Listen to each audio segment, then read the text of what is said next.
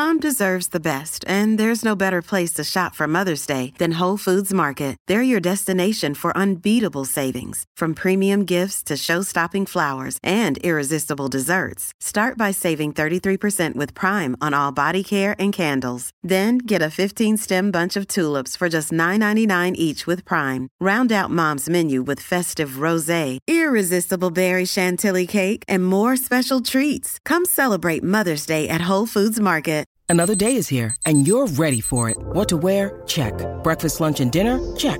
Planning for what's next and how to save for it? That's where Bank of America can help. For your financial to-dos, Bank of America has experts ready to help get you closer to your goals. Get started at one of our local financial centers or 24-7 in our mobile banking app. Find a location near you at bankofamerica.com slash talk to us. What would you like the power to do? Mobile banking requires downloading the app and is only available for select devices. Message and data rates may apply. Bank of America and a member FDIC. Hey, it's Ryan Reynolds, and I'm here with Keith, co-star of my upcoming film, If, only in theaters May 17th. Do you want to tell people the big news? All right, I'll do it. Sign up now and you'll get unlimited for $15 a month and six months of Paramount Plus Essential Plan on us. Mintmobile.com slash switch. Upfront payment of $45 equivalent to $15 per month. Unlimited over 40 gigabytes per month. Face lower speeds. Videos at 480p. Active Mint customers by 531.24 get six months of Paramount Plus Essential Plan. Auto renews after six months. Offer ends May 31st, 2024. Separate Paramount Plus registration required. Terms and conditions apply if rated PG. Hola, esto es New Books Network en español. Gracias por acompañarnos en un nuevo episodio de New Books Network en español, un podcast de The New Books Network. Soy Pamela Fuentes, anfitriona del canal y editora de este proyecto. Hoy hablaremos con Saúl Iván Hernández Juárez, autor del libro Mi esposo y mi nación, la nacionalidad de las mujeres casadas en México. Esta obra fue publicada recientemente por el Colegio de San Luis y la Universidad Autónoma de Aguascalientes. Saúl, bienvenido al podcast.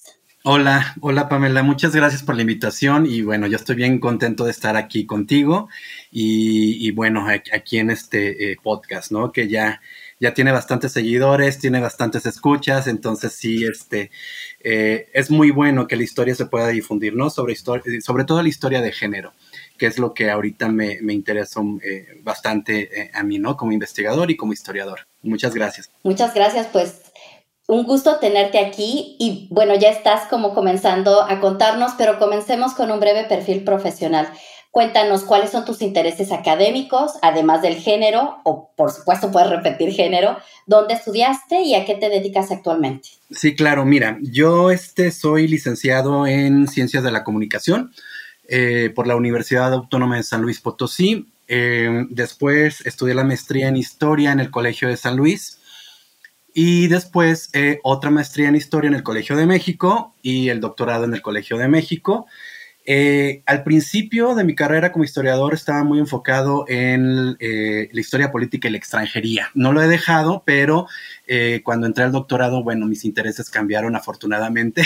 Entonces, a partir de ahí, bueno, es que me empecé a meter a la metodología y la historia de género, sobre todo en la historia de las mujeres. Eh, bueno, eso en, general, eh, extranjería e historia de género. Y ya nos cuentas, estos son tus intereses, pero ¿cómo surge, o digamos como si pudiéramos tener el detrás de cámaras de este libro, cómo surgió tu interés por la relación entre nacionalidad, el matrimonio y las mujeres en México en el periodo que estudias? ¿Cuál fue la chispa que detona la historia de este libro? Sí, mira, eh, todo fue como muy, muy accidental, eh, accidental en, unas partes y en otras no. Cuando entro al Colegio de México a estudiar, eh, en, este afán de querer abrir como tus horizontes académicos y de investigación, decido tomar esta, este seminario de metodología de género, ¿sí? Y lo tomo con la doctora Gabriela Cano. bueno, lo tomé con ella y desde el primer día de seminario te voy a platicar esto, porque bueno, así es como me pasó a mí. Em, en la primera intervención que yo tuve con la doctora Cano, eh, yo le dije, bueno, la historia del hombre. Y bueno, fue, fue ahí, ahí empezó todo un proceso de, de, de, construcción, ¿no? Porque ella me cuestionó desde un principio de qué, qué historia de hombre te estás refiriendo tú, de qué estás hablando y no supe qué responder. Y entonces fue todo un seminario de, luchar contra, contra eh, los mandatos masculinos, luchar contra mí mismo, contra lo que había escrito. Eh, fue una lucha de un semestre que, me abrió las puertas eh, y, la mente para investigar desde la pregunta de género, desde la categoría de género, no solo hablando de eh, eh, las relaciones entre hombres y mujeres, ¿no? Fue una pregunta que, podía aplicar yo también a la historia política, a la extranjería y a todo este, eh, a todas las, historias y las, lo que contamos nosotros, ¿no? A lo que nos dedicamos a investigar. se abrió totalmente, ¿no? Y una vez que ese chip está ahí y que empiezas a cuestionar todo lo que has hecho o cómo te concibes eh, a ti mismo, cómo te concibes con la sociedad, ¿no? Eh, te das cuenta de que, anda algo, anda, anda mal, ¿no? y sí, efectivamente estaba muy mal, muy mal eh, en el sentido de que em, sí tenía como em, esta escritura bajo un mandato totalmente masculino em, y, nunca, nunca preguntaba desde las relaciones entre hombres y mujeres y poder, ¿no? Y eh, eh, este poder que, que, se ejerce entre estos dos, estos dos sujetos. Sin embargo, eh, después mi investigación de tesis iba, iba orientada a Centroamérica, ¿no? Hasta territorios centroamericanos, migraciones centroamericanas. Eh, sin embargo, no lo pude hacer, ¿sí? Y de repente, ya casi para decidir yo qué tenía, qué, de qué iba mi investigación doctoral, eh, viajo a Río Verde, San Luis Potosí, de donde soy yo, veo a mi abuela, y mi abuela empezamos a platicar. Yo platico mucho con mi abuela, ¿no? Y finalmente eh, lo, que, lo que marca un historiador también son los temas muy personales, muy, muy, muy allegados a ti. ¿Por qué yo estudiaba la extranjería? Porque, bueno, finalmente yo soy, como le he dicho siempre, no soy hijo de las remesas, mm. eh, soy hijo de migrantes. Eh, mis padres siguen en Estados Unidos, ¿sí? pero este episodio de cuando yo tenía que regresar, tenía que decidir qué iba a investigar, Pamela, eh, estaba platicando con mi abuela y me empezó a platicar cosas de cuando vivía en Tampico y asuntos así. Y de repente me dice, ay, pues yo tenía un novio, bueno, no, yo tenía un pretendiente chino. Yo les iba a entregar leche a los establecimientos chinos. Un día, me dice mi abuela, uno de estos chinos me dice que si me quiero casar con él. Y dice mi abuela, yo me emocioné mucho esa abuela, entonces dije, ay, un chino de estos chinos que, son muy este, eh, industriosos y trabajan un montón y respetan a sus mujeres y demás y no son alcohólicos. Eh, eh, me, sí me quiero casar con él. Va a su casa y en Tampico, en ese entonces vivía con una madrina, le dice a la madrina, oye, es que me proponen matrimonio un chino. Y fue, dice mi abuela, que fue una negativa total que hubo un gran escándalo y que le prohibió volver a repartir leche a los chinos. Entonces ahí yo dije, bueno, ¿qué, pues, ¿qué pasó? O sea, esto, esto debe de tener alguna razón, eh, debe de tener alguna, eh, algún motivo, ¿no? ¿Por qué, esta negación de la eh, madrina de mi abuela a, tener una relación sentimental con, una, con, un, un, personaje extranjero, ¿no? Em, cuando, cuando empiezo a investigar en la hemerografía aquí en San Luis Potosí, me empiezan a salir un montón de eh, notas e informaciones sobre movimientos antichinos aquí en la región, aquí en la ciudad de San Luis Potosí y en otro municipio en la zona media del estado que se llama Cárdenas. Eh, y pues ya sabes, comenzamos a escarbar, escarbar, escarbar, y pues de repente ya tenía, ya tenía un tema de investigación a, partir de la, de la anécdota de mi abuela, ¿no? Eh, digo, me voy a adelantar un poco, pero eh, el libro que me lo acaban de dar hace 15 días ya impreso, se lo llevé a mi abuela y le dije, mira abuela, tú eres la culpable de este libro, de esto que está aquí, tú eres la culpable y le, recordé la anécdota y me dijo, ay Saúl, pero ¿cómo hiciste todo eso? Pues no, abuela, pues resulta que hay todo un trasfondo, hay todo un contexto social, político, eh, cultural, racial, ¿sí? Eh, xenofóbico eh, para que esa negativa que a ti te dieron, ¿sí? En un momento, en, los años 40, ¿no? Los años 40 del siglo pasado. Eh, empiezas a investigar, empiezas a indagar y todo me lleva y todo me apunta que, bueno, el antichinismo, la xenofobia china, pues era algo muy, eh, muy presente en, el México post, eh, pre, perdón, y post revolucionario, ¿no? Principalmente en Sonora, ya después me di cuenta que en Sonora había leyes restrictivas, prohibitivas, eh, que estaban segregando a, los extranjeros de origen chino en México, ¿no? Eh, que, es, que es el caso, el de Sonora es el caso más, más extremo, más radical, eh, podría decírselo, Sonora y, bueno, y Sinaloa, ¿no? así nace esta investigación, nace nace porque me empiezo a preguntar desde el género, nace por mi abuela, ¿sí? Y nace porque alguien como eh, la doctora Erika Pani recibió con muy buenos ojos mi, proyecto y, lo, abrazó, ¿no? Este libro que hoy estamos, del que estamos hablando, eh, bueno, hay que aclararlo también, es producto de mi tesis doctoral, ¿no? Es la tesis doctoral eh, con la que yo, este, ahora soy doctora en historia, ¿no? Y esto creo que esto es una de las cosas más importantes y más bonitas porque eh, justamente, em, como ya te dije, la anécdota de mi abuela, sí, todos los temas de investigación casi siempre sí son, son cercanos a nuestros intereses, sí, como personas, pero también son cercanos eh, eh, a nuestra historia de vida. Sí, y, eso es algo que, que yo aprendí después cuando empecé a estudiar historia ya en la maestría, ¿no? Ya hace más de 12 eh, años, eh, que son cercanos a tu vida, ¿no? Ahora yo me encuentro escribiendo, por ejemplo, otros asuntos de migración, también, porque sigo en ese mismo tenor, eh, por, por mi historia de vida de, pues mi abuelo fue bracero, mis tíos también, bueno, mi abuelo fue, formó parte del programa bracero, ¿no? Y la mayoría de mis tíos por parte de, de mi madre, de mi madre la mayoría son este, eh, migrantes en Estados Unidos. Entonces, así, digo, e, es, muy cercano el, tu contexto, tu historia de vida a lo que uno está produciendo.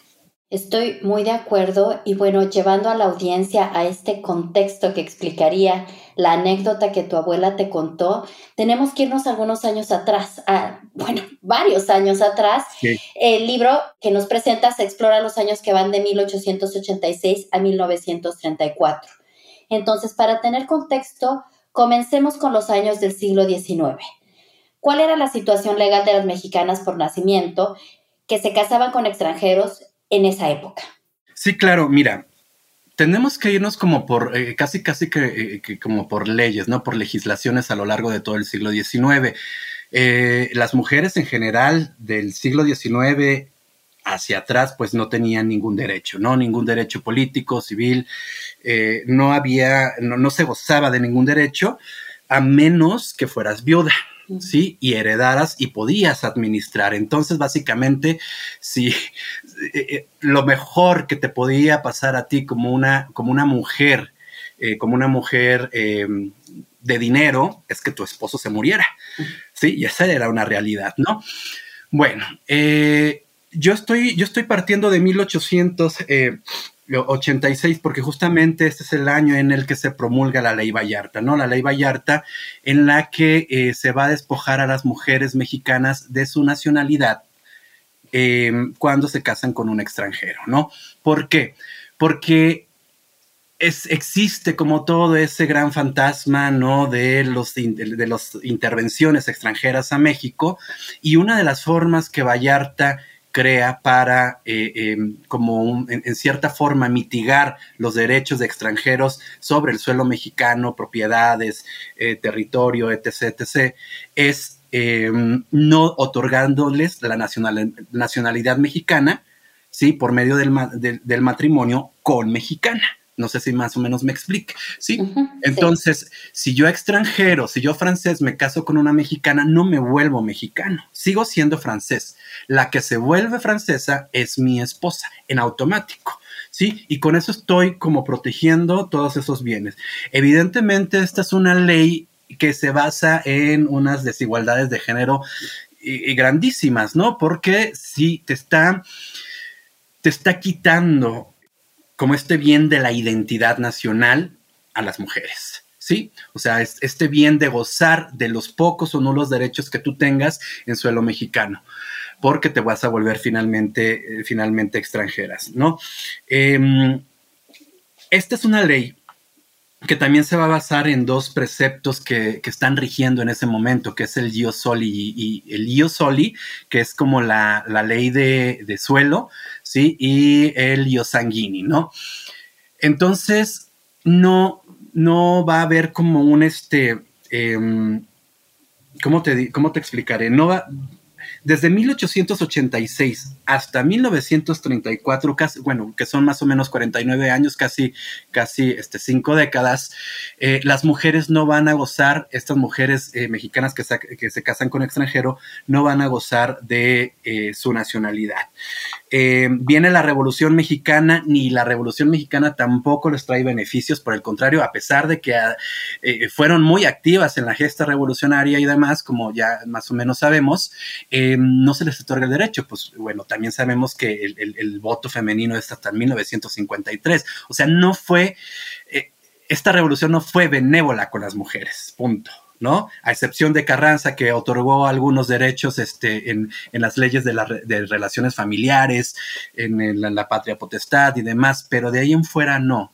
Entonces es un asunto eh, eh, bien interesante y bien importante porque estamos hablando de, mujeres, de perdón, de leyes, ¿sí? De nacionalidad que tienen marcadas desigualdades de género, ¿no? Los hombres están pensando en, en que las mujeres no tienen derecho a esa nacionalidad, ¿sí? Y piensan, además, lo aseguran, están protegiendo a la nación, ¿no? Y esto, y esto además, de todo es desigual porque dependiendo del extranjero con el, de la nacionalidad del extranjero con el que te cases, es como te va a ir.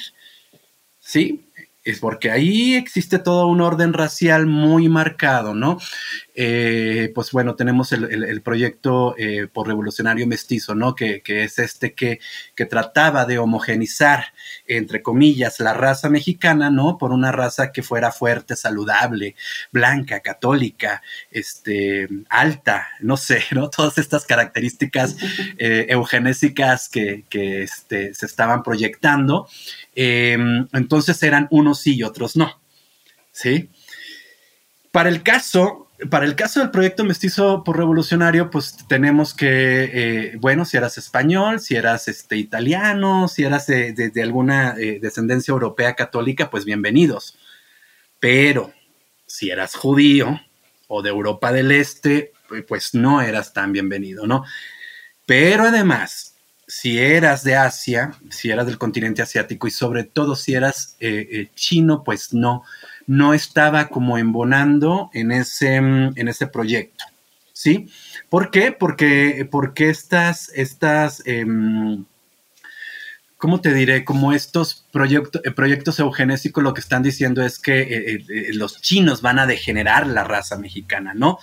Por sus características fenotípicas, por sus... Eh, por su gastronomía, por su religión, y además que son prejuicios que seguimos arrastrando hasta el día de hoy, si te das cuenta, ¿sí? Eh, bueno, eh, que, como sociedad seguimos arrastrando, están bien anclados desde, desde las finales del siglo XIX, yo creo que hasta la fecha, ¿sí? en unos lugares más que otros, ¿no? Entonces todo aquello que era asiático no era bienvenido, solo como mano de obra barata como bien sabemos, ¿no? Los chinos que llegaron, por ejemplo, fue para eh, construir o terminar de construir eh, eh, estos ramales ferroviarios, sobre todo en el norte de México, llegaron, pues llegaron con centenares, ¿no? Y, hacer el trabajo que, ya no pudieron obligar las autoridades a la población indígena a hacer. Entonces, em, vamos, es más, más o menos por ahí va, ¿no? Las mujeres sin derechos, sin nacionalidad, ¿sí? Y, hay muchísimos casos, sí, de estas mexicanas y, como te digo, va a depender de la nacionalidad con la que, del hombre con la que se estén casando. Siempre ese va a ser, este, como un gran determinante. Entonces, solo para confirmar o terminar de, de afinar estos puntos que nos estás diciendo, la revolución de 1910 en realidad marca una continuidad respecto de estas leyes, solo con un discurso nuevo pero lo que se decía en el 19 respecto de la nacionalidad femenina sigue vigente por lo menos hasta 1934. Así es, sí, sí, o sea, la, revolución no fue más, no, no fue más benévola con las mujeres, o sea, eh, como te dije, a excepción de la ley de relaciones familiares, fue, fue como el único eh, derecho que se les otorgó sobre los hijos a las mujeres. De ahí en fuera no hubo no hubo una ruptura, sí hubo una continuidad desde 1886 hasta 1934 que eh, Cárdenas va a, derogar estas leyes y no las deroga porque quiera, las deroga porque ya vienen, ya, ya, ya está en puerta, sí, el, exilio republicano. Sí, no, no era como, como, ay, bueno, eh, las mujeres no tienen este derecho, vamos a dárselas. No, fue como, como por, por, fue un, este, fue como un colateral el derecho que les dieron a, las mujeres en este sentido en 1934, porque ya venían, sí, ya, ya se estaba preparando ese exilio, si bien fue hasta el 39, ya se estaba gestionando todo, ¿no? Para que eh, eh, empezara a darse. Pues bien, ya que toca la puerta el exilio español en el caso de Cárdenas, que toque la puerta también en esta conversación, porque en tu libro exploras casos en los que las políticas de naturalización del gobierno mexicano tuvieron efectos diferentes en nacionalidades específicas, como ya bien apuntabas. Por ejemplo, las exiliadas españolas naturalizadas mexicanas o las mujeres de la frontera entre México y Guatemala. De estos ejemplos, ¿hay algún caso que quieras compartir que te haya parecido representativo de las políticas que se aplicaron ya sea a españolas o a guatemaltecas? Sí, como casos representativos es que hay, dijo, hay, muchísimos, hay muchísimos casos. Yo quisiera más bien como hablar como en lo general, porque tenemos en, ajá, tenemos como en el caso de las, eh, eh, de las y los españoles eh, varias cosas, ¿no? Las políticas migratorias, las políticas de naturalización se van a reformar con Cárdenas. Entonces, lo que Cárdenas dijo es que todo aquel español, ¿sí? O indo-latino, ¿sí? Es decir, todos desde eh, México hacia, eh, hacia abajo, no todo el continente, Centroamérica y Suramérica, eh, podían naturalizarse en México directamente, ¿sí? En, automático, podrían naturalizarse. lo que hace, lo que pasa con las mujeres exiliadas es que se van a aprovechar de esto, ¿no? Porque por el, el hecho de ser exiliadas, se pueden naturalizar mexicanas. ¿Sí? Y esta es una, esto es como una estrategia para no sé, no tener como una especie de persecución, ¿sí? Eh, todavía aquí en, México cuando llegaron a partir del 38, 39 y en adelante. Entonces, más bien era como una estrategia, naturalizarlos directamente solo por el hecho de ser exiliados y republicanos. Evidentemente tenían que presentar ciertos requisitos, ¿sí? Y este es un caso bien interesante porque si te das cuenta, em, desde todo siglo XIX eh, pues fue el siglo de la hispanofobia, ¿no? Em, todavía en 1910, todavía estaban eh, en estas primeras décadas del siglo XX este sentimiento de hispanofobia. Pero con el exilio pasa algo bien distinto. Entonces, eh, a partir de lo que hace Cárdenas, se cree que este gobierno es un gobierno de brazos abiertos, cuando en realidad no lo es. Sí, cuando en realidad está recibiendo, Cárdenas lo que hace es recibir a estos hombres, y digo hombres, eh, digo hombres porque así se está presentando, así presenta la historiografía eh, al, exilio, ¿no? Este exilio intelectual, este, este, exilio que va a aportar, este exilio que, que va a trabajar la tierra, ¿sí? ¿Y las mujeres? ¿Dónde están? ¿Sí? ¿Dónde están las mujeres del exilio? Porque, perdón, también fueron maestras, químicas, costureras, artistas, etc., etc., etc., ¿no? Eh, pues que fundaron los colegios, esto el Vives en México, el, Colegio Madrid, eh, etc., etc., ¿no? Entonces, eh, sí fue más o menos como, como una, fue una oportunidad para ellas poderse, poderse este, naturalizar mexicanas. Eh, en el 34, antes no, ¿sí? Antes una española, eh, es que pasaba diferente con los hombres, los hombres con las mujeres. Si una española se casaba con un mexicano, ¿sí? La española se volvía mexicana. ¿Me explico? Y no al revés. ¿Sí? Entonces, si, te das cuenta, la desigualdad y el peso, el, peso va a ser el mayor peso en la nacionalidad va a ser para los hombres, ¿no? Porque ellos son los que heredan la sangre, eh, la sangre mexicana. Eh, en el caso de Guatemala es, bien interesante porque cuando se hace la línea divisoria ya en, los primeros años del gobierno de, bueno, más o menos, ¿no? Los primeros años del gobierno de Porfirio Díaz, este, mm, se hace la línea divisoria, pero solo en la mente, ¿no? O sea, no existe esa línea divisoria. ¿Sí? Entonces la gente va y viene entre, las, entre la frontera, entre Chiapas y Guatemala todo el tiempo, hombres y mujeres, ¿sí? Pero esto se vuelve problemático cuando las cafetaleras alemanas se instalan con todo, con todo su rigor, ¿no? Entonces todo se vuelve café, café, sí, y, sobre todo extranjeros alemanes, pero resulta que se vuelve problemático porque eh, el gobierno se empieza a preguntar quiénes son mexicanos y quiénes son mexicanas, quiénes son guatemaltecos y quiénes no. Entonces se hace una naturalización como, como, como sumaria, ¿sí? Y, estas mujeres que, que, deciden inscribirse como mexicanas, pero que tienen que regresar a Guatemala, ¿sí? Es, es, muy problemático, ¿no? Es muy problemático porque no existe. Y es una, y es una frontera históricamente porosa, ¿sí? Hasta el día de hoy, ¿no? Eh, entonces, es históricamente poroso. Em, muchas de estas mujeres que son mujeres indígenas, muchas de estas mujeres son madres solteras, eh, eh, muchas han vivido en México, bueno, en Chiapas, eh, toda su vida, sí, pero se consideran guatemaltecas. Entonces el gobierno les dice, ¿qué quieres ser? ¿Qué debes de ser? ¿Sí? Porque tienes cinco hijos mexicanos y no puedes ser, seguir siendo guatemalteca.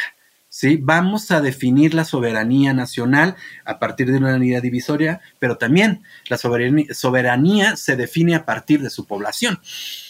Entonces, eh, es, bien problemático. Sí. El asunto de las guatemaltecas, digo, también eh, ya tengo un trabajo preparado sobre, sobre esto, eh, que, más, bueno, ya, a manera de artículo, no de libro, porque pues sí implica mucho, mucha este, logística de moverte hasta, hasta, hasta el sur de México. Pero un artículo más que necesario, porque como bien dices, cada mujer, de acuerdo a su nacionalidad, tuvo que enfrentar esta, pues esta falta de opciones, más que las opciones que tenían las que el gobierno les quitaba.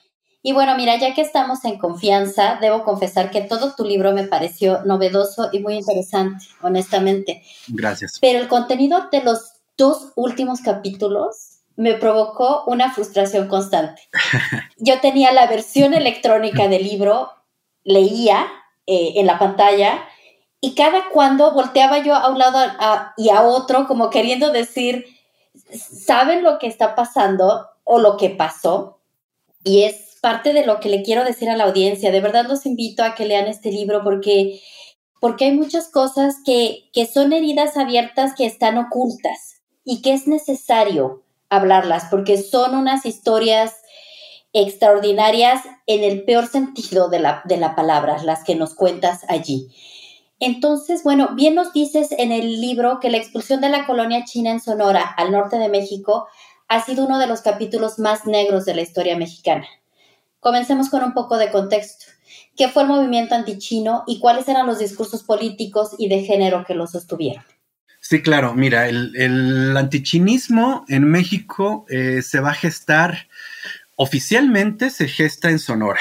Sí, pero hay indicios que desde, eh, desde finales del siglo XIX, con la llegada de todos estos eh, grupos de, extranjeros chinos a México, como ya, ya apunté, para construir los ramales de las vías férreas y entre otras cosas, ¿no? Em, hay, como esa teoría, ¿no? Que se gesta eh, en un primer momento a finales del 19 en Sinaloa. Eh, sin embargo, ya en Sonora, sí, en Sonora, en las primeras dos décadas del siglo pasado también, no, perdón, en los años 20 más o menos, ya se gesta como tal un movimiento antichino en Sonora, ¿no? Porque el discurso, el discurso está anclado en un, en un, eh, en categorías raciales, ¿sí? Las personas no son iguales a nosotros, ¿sí? Ni fenotípicamente, no tienen las mismas costumbres religiosas, no tienen las mismas costumbres gastronómicas, no tienen las, eh, eh, las mismas costumbres económicas, ¿sí? Por ejemplo, este discurso que, que, que hasta la fecha se sigue escuchando de nos están robando nuestros trabajos, nos están quitando nuestros trabajos.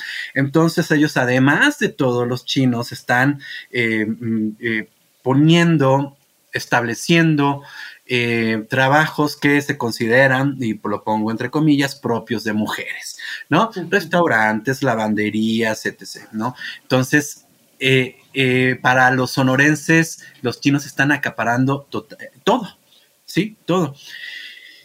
Y tenemos, ah, por otra parte, ya, ya calles, ya calles, ya, bueno, Plutarco Elías Calles ya está eh, promoviendo este proyecto mestizo del que hablamos hace, hace un, momento, ¿no? Ya está promoviendo, ya lo está divulgando por todo el país con todo, ¿no? Ya se está creando una identidad nacional y lo pongo también entre comillas, ya está, ya se hace este concurso de cómo debe ser, cómo debe ser la mexicana, y cómo debe ser el mexicano, ¿no? ¿Qué lo representa, no? Entonces tenemos un mariachi y entonces un, un charro, ¿sí? Y entonces tenemos una China poblana y entonces tenemos un montón de, asuntos que nos van a identificar, donde los chinos no entran, porque además, además dice el gobierno sonorense, además que están acaparando nuestros trabajos, también nos están quitando a nuestras mujeres, ¿no? Sí, y se ancla en eso porque, porque dice nuestras mujeres, ¿sí? Son de ellos, son de los hombres sonorenses las mujeres. Las mujeres no tienen opinión ¿sí? En lo sentimental ni en lo, emocional con quién se quieren relacionar, ¿sí?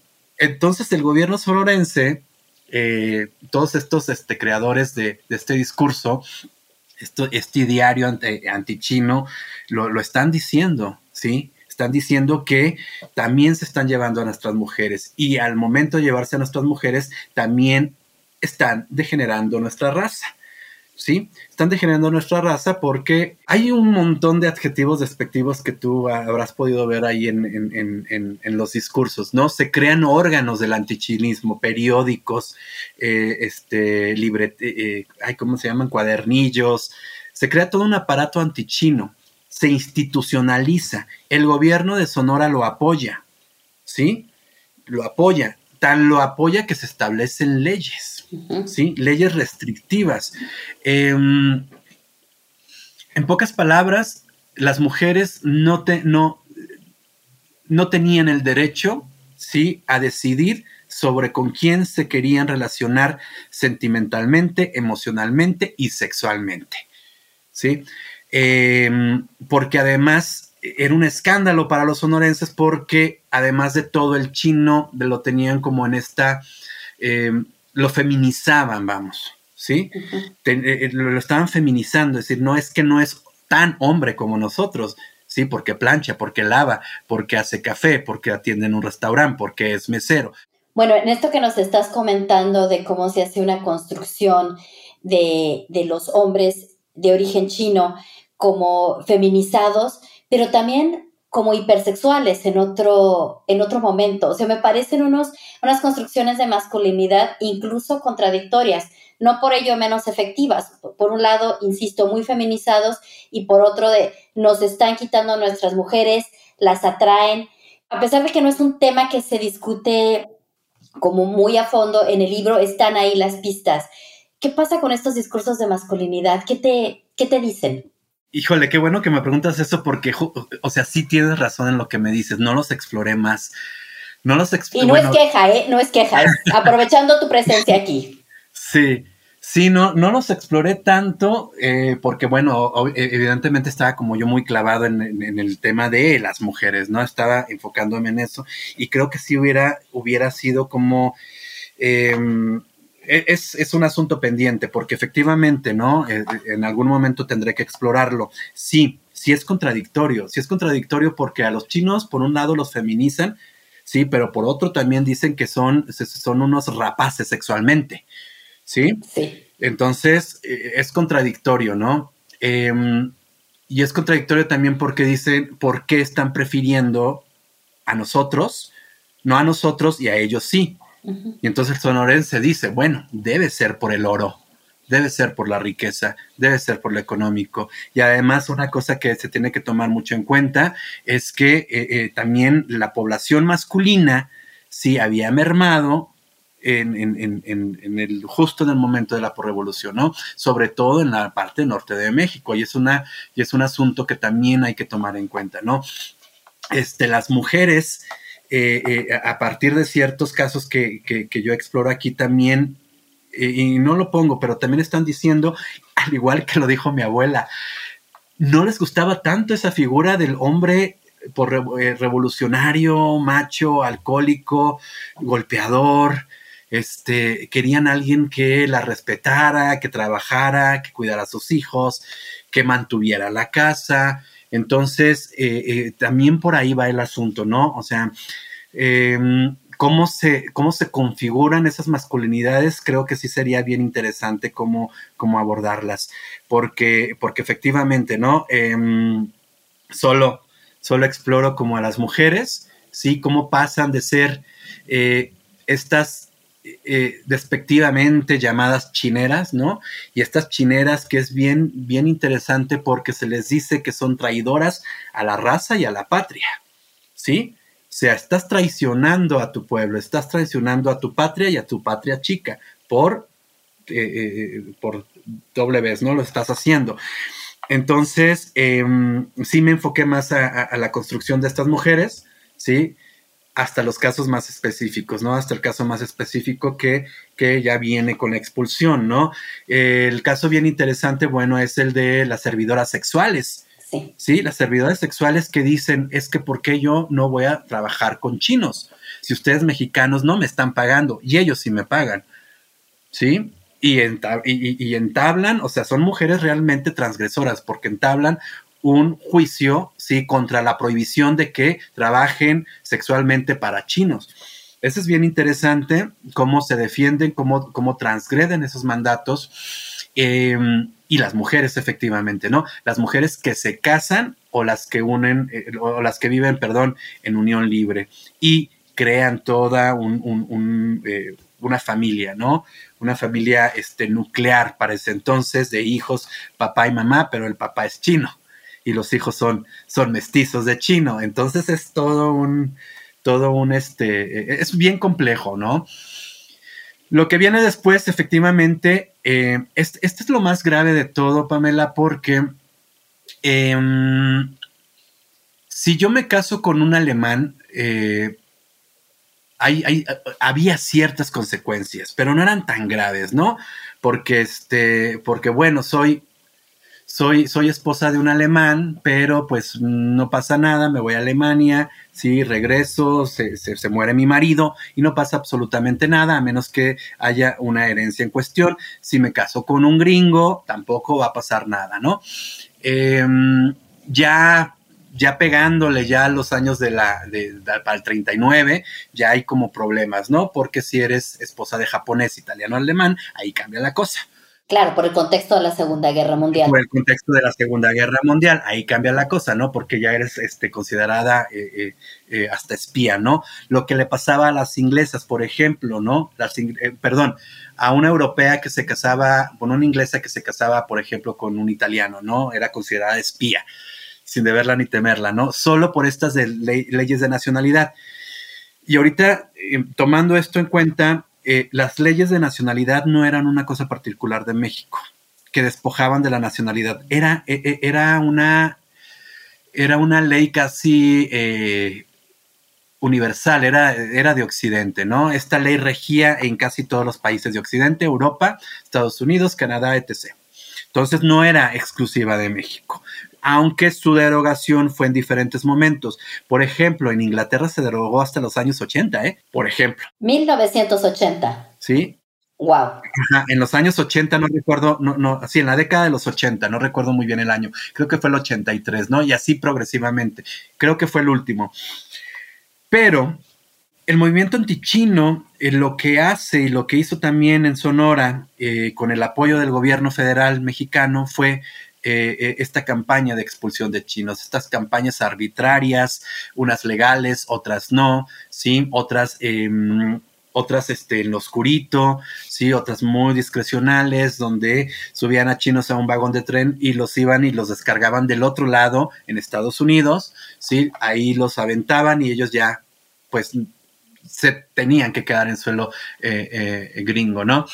Em, el problema de esto es que la expulsión de chinos no, no especificaba hombres, ¿sí? solo hombres chinos de nacionalidad china, eran chinos en general, ¿sí? Y las mujeres casadas legalmente con chinos eran chinas, y sus hijos también.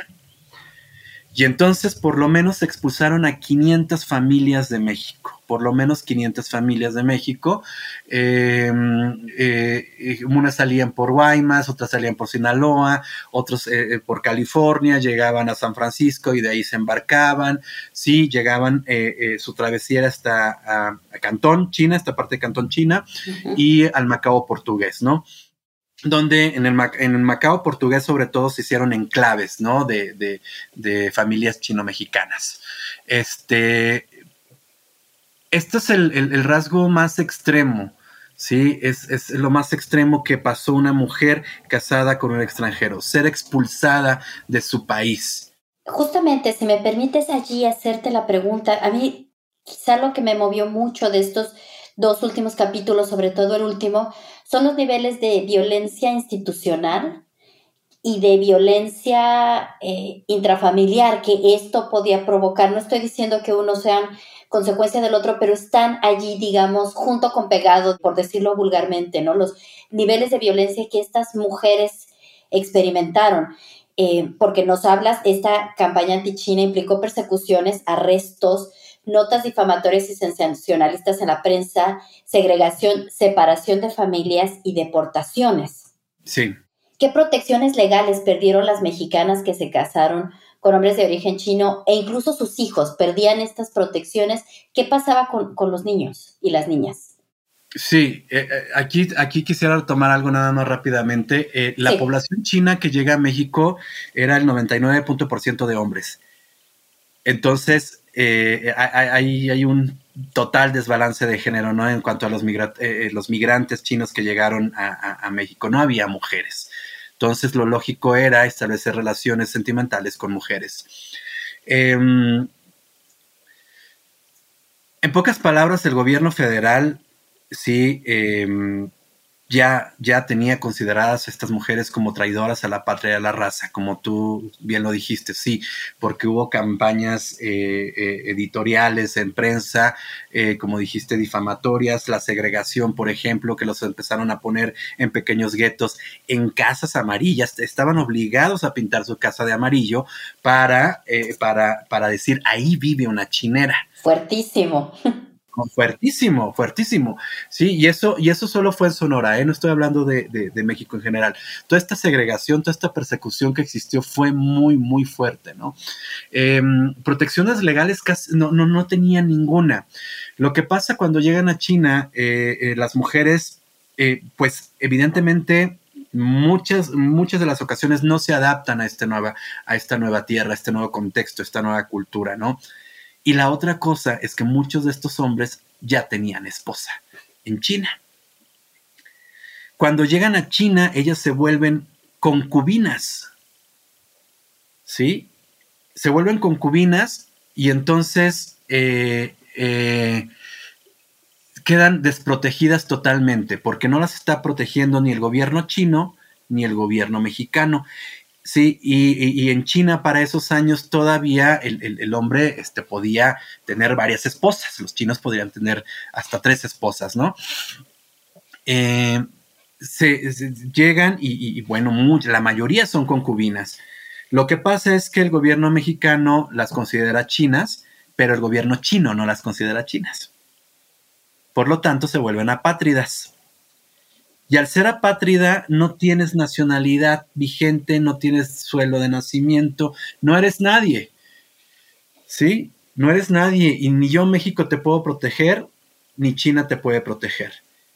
Las mujeres son, las apátridas mexicanas son las que tienen que organizarse, ¿sí? las que tienen que ver eh, eh, conseguir buscar los recursos, las herramientas para poder volver a México, porque efectivamente lo que van a sufrir en China son todo tipo de violencias, ¿sí? Desde la económica, la psicológica y finalmente la física, ¿no? O sea, yo hablo, por ejemplo, de, Rosa Murillo de Chan, que, que, ya al final, después de recibir un ladrillazo en la cabeza, este, por fin, por fin puede regresar a México, ¿no? Pero después de todo un, montón de gestiones. Em, ella siempre está buscando, en este caso el de Rosa Murillo, siempre está buscando ayuda, ¿no? Del gobierno mexicano, de, relaciones exteriores, no la ayudan porque todo este, todos estos recursos van para eh, los braceros, ¿no? Para el regreso de braceros a México, eh, pues con, el año del, del, crack, ¿no? De 1929, regresan un montón, los están deportando, entonces el gobierno mexicano da ese dinero para que ellos puedan establecerse, ya sean las colonias agrícolas, etc. Pero para las mexicanas no, porque ellas decidieron casarse, ¿sí? Porque ellas decidieron traicionar a su patria, porque ellas están engendrando eh, este, otro tipo de población que no es apta para el México que se está pensando, ¿no? Para la población este, del México que se está pensando, ¿sí? Yo creo que solo la voluntad y, no sé si sea así, digo, yo así lo escribí por, por todo el archivo y todo lo que, lo que hice eh, em, en la investigación. Yo, yo creo que fue la voluntad de estos delegados como Mauricio Fresco o Tello, sí, lo que pudo ayudar en el caso de Rosa Murillo de Chan y a otras muchas mujeres más, porque él las menciona. Pero el caso el, caso que yo encontré fue el de ella, ¿no? El que, el que tiene eh, todas estas este, eh, narraciones características que tú ya leíste, eh, que las narra perfectamente, fue el que me dio para construir este capítulo, ¿no? Para hacer ver todo lo que tuvo que pasar y qué hacer para poder regresar a México y todo lo que vivió en China. ¿Sí? Entonces, sí, no, no hay ninguna, no había ninguna protección, ¿no? Solo fue la voluntad. Y aquí es bien interesante porque al ser, al estar casada en México, llegar y ser concubina, sí, adquirir el concubinato y además ya tenía otra esposa, se anulaba el matrimonio en México. Ese fue el recurso por, por la que muchas pudieron regresar, ¿sí? Porque se anula su matrimonio, porque empiezan a argumentar, es que este señor ya está casado acá en China. Yo no soy nada, soy concubina. Vuelve mi calidad de mexicana. A su vez, a su vez, en China se deroga la ley de, eh, eh, de, que el hombre pueda casarse con más de una mujer. Sí, y eso creo que fue en el 34 en China. Entonces, Sí, es, es, muy complejo, es muy complejo hablar de, de, esto. Sí, y vaya, justo estas complejidades como lectora lo agradezco de este libro porque se cubre algo que uno podría pensar que son pocos años y tú nos dices que la pérdida de nacionalidad femenina afectó a un reducido número de mujeres, sin embargo, es un tema cuyas consecuencias fueron mayúsculas, como ya hemos visto en esta conversación, y por ello le recomiendo a la audiencia leer este libro en general para ver todas estas variantes. Se nos quedan temas en el tintero, pero por allí le doy la pista a quien nos escucha. Eh, las mujeres que participaron en el movimiento antichino de Sonora, los esfuerzos de estos funcionarios mexicanos, hombres, para solucionar la situación de las mujeres. En fin, nos hablan de estas complejidades de género, de nación y de relaciones con el Estado que valen muchísimo la pena. Y bueno, Saúl, como para ir cerrando, ¿cómo se consigue este libro? Porque es muy reciente, está salidito de la imprenta, ya nos decías hace un par de semanas. Sí, mira, este salió hace un par de semanas. Em, ahorita solo se encuentra em, en la librería del Colegio de San Luis. O sea, se puede comprar físicamente, se puede comprar online.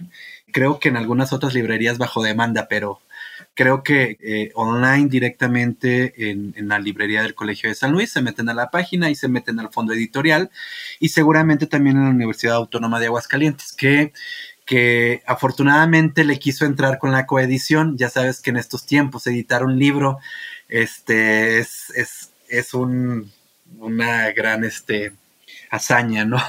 Ya no es tan sencillo.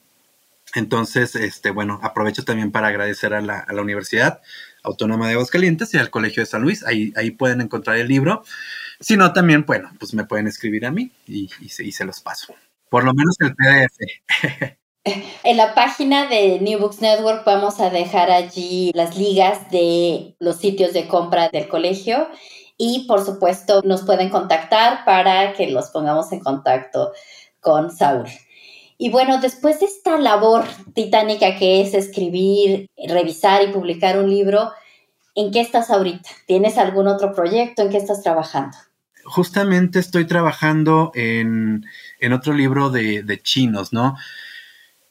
Ya está casi, ya está casi, es un proyecto, es otro libro que es de, sobre antichinismo aquí en San Luis Potosí, eh, y es una cuenta que yo tenía pendiente también con la ciudad, porque eh, cuando yo hice la tesis de maestría en 2010, 2010, sí, algo así, algo así, escribí, escribí un capítulo sobre chinos en San Luis Potosí, pero era como una cosa, una embarrada y nada más, ¿no? Entonces, pues salía de ver mucho todavía, ¿no? Entonces ya, ya me metí, ya tengo eh, bastante tiempo eh, escribiendo, investigando sobre los chinos en San Luis Potosí, porque me cabe decir también que el antichinismo no fue un, no fue un, eh, un movimiento eh, solamente de, de, Sonora y Sinaloa, ¿no? También lo hubo en, en, en, la mayoría de la República Mexicana. Tenemos el episodio de la matanza de chinos en Coahuila, en Torreón, perdón, sí, en 1913, 300 chinos asesinados en menos de tres días. Este es una deuda que, tenemos, ¿no? Que tenemos de escribir sobre lo, que pasó con los chinos en México. Entonces, ahorita ya está casi listo este libro, ¿no? De chinos en San Luis Potosí. No tengo todavía el nombre definitivo, pero ahí, va. Y la otra, eh, que este me emociona un montón también, es, bueno, esto es un articulito que, también estoy a punto de terminar, es sobre eh, las mujeres del exilio español en México. Mm. Y está bien padre porque, bueno, ahí ya tengo toda una base de datos, quiénes eran las mujeres, a qué se dedicaban, cuántos años tenían, de dónde venían, de quién eran esposas. Eh, está bien padre. bueno, espero que quede bien, pero sí es sobre las mujeres del exilio español, ¿no? Las que nadie recuerda. Porque sí, evidentemente tenemos a Remedios Varo y a otras tantas por ahí, pero bueno, que son como las mainstream nada más. Y, y, no nos acordamos de las otras, ¿no? De quiénes eran esas mujeres, las de la vida, la, la, vida doméstica, las maestras, las, las artistas, ¿sí? Las escultoras, las médicas. Entonces, sí tenemos ahí como, como ese proyecto que también ya está a punto de, de quedar. Pues como lectora y como historiadora te agradezco que nos hagas pensar en estas deudas. Justamente uh -huh. es el sentimiento que yo tuve al terminar de leer tu libro. Pensar qué se hace con esta información, además de ser conscientes de todo esto que pasó. Y, yo creo que va a dar pie para conversaciones más largas sobre lo que se hizo y sobre lo que se tiene que hacer con la historia y con estos episodios eh, tan dramáticos de la historia mexicana. Y por supuesto los micrófonos de New Books Network van a estar abiertos si nos quieres seguir compartiendo todo lo que escribas. Yo estaré muy contenta de continuar la conversación contigo. Y bueno, Saúl, muchas gracias por compartir tu tiempo, eh, tu conocimiento y este espacio con la audiencia. No, Pamela, muchísimas gracias a ti por la invitación y, como dije al principio de, esta grabación o de este programa, que eh, lo más importante de, de, la historia es que se, que se difunda, que tenga una divulgación, que llegue a más personas, porque eh, como los, yo les digo a mis alumnos, o sea, de nada sirve hacer una investigación y matarte para que se quede en una carpetita ahí de, de, de tu computadora. No hay que sacarla, hay que difundirla. Y, y creo que también es una invitación. Este es un, un, libro totalmente de historia, es muy académico, sí, pero tenemos que meternos y tenemos que entrarle más a la difusión y a la divulgación, ¿no? Tenemos que, que entrarle a esto porque eh, si no, como siempre he dicho, nos vamos a quedar eh, cinco personas leyendo nuestro trabajo. Entonces, pues no está bien hay, que, hay, que, hay que ver sí, que, hubo una lucha previa también por la nacionalidad de las mujeres, ¿no? Por esa, por esa eh, em, independencia, sí, eh, que, necesitaban estas mujeres en, ciertos momentos, ¿no? Aquí viene en este libro toda esa historia, en los primeros capítulos, cómo se luchaba por ella, cómo se luchaba en Argentina, en, en Europa, en Centroamérica y en México. Muchísimas gracias y espero estar pronto contigo otra vez, Pamela. Así será. Y a la audiencia, allí queda la invitación abierta y les agradezco como siempre por escuchar esta conversación para New Books Network en español sobre el libro Mi esposo y mi nación, la nacionalidad de las mujeres casadas en México de Saúl Iván Hernández Juárez. Mi nombre es Pamela Fuentes. Hasta la próxima. Gracias por escuchar New Books Network en español.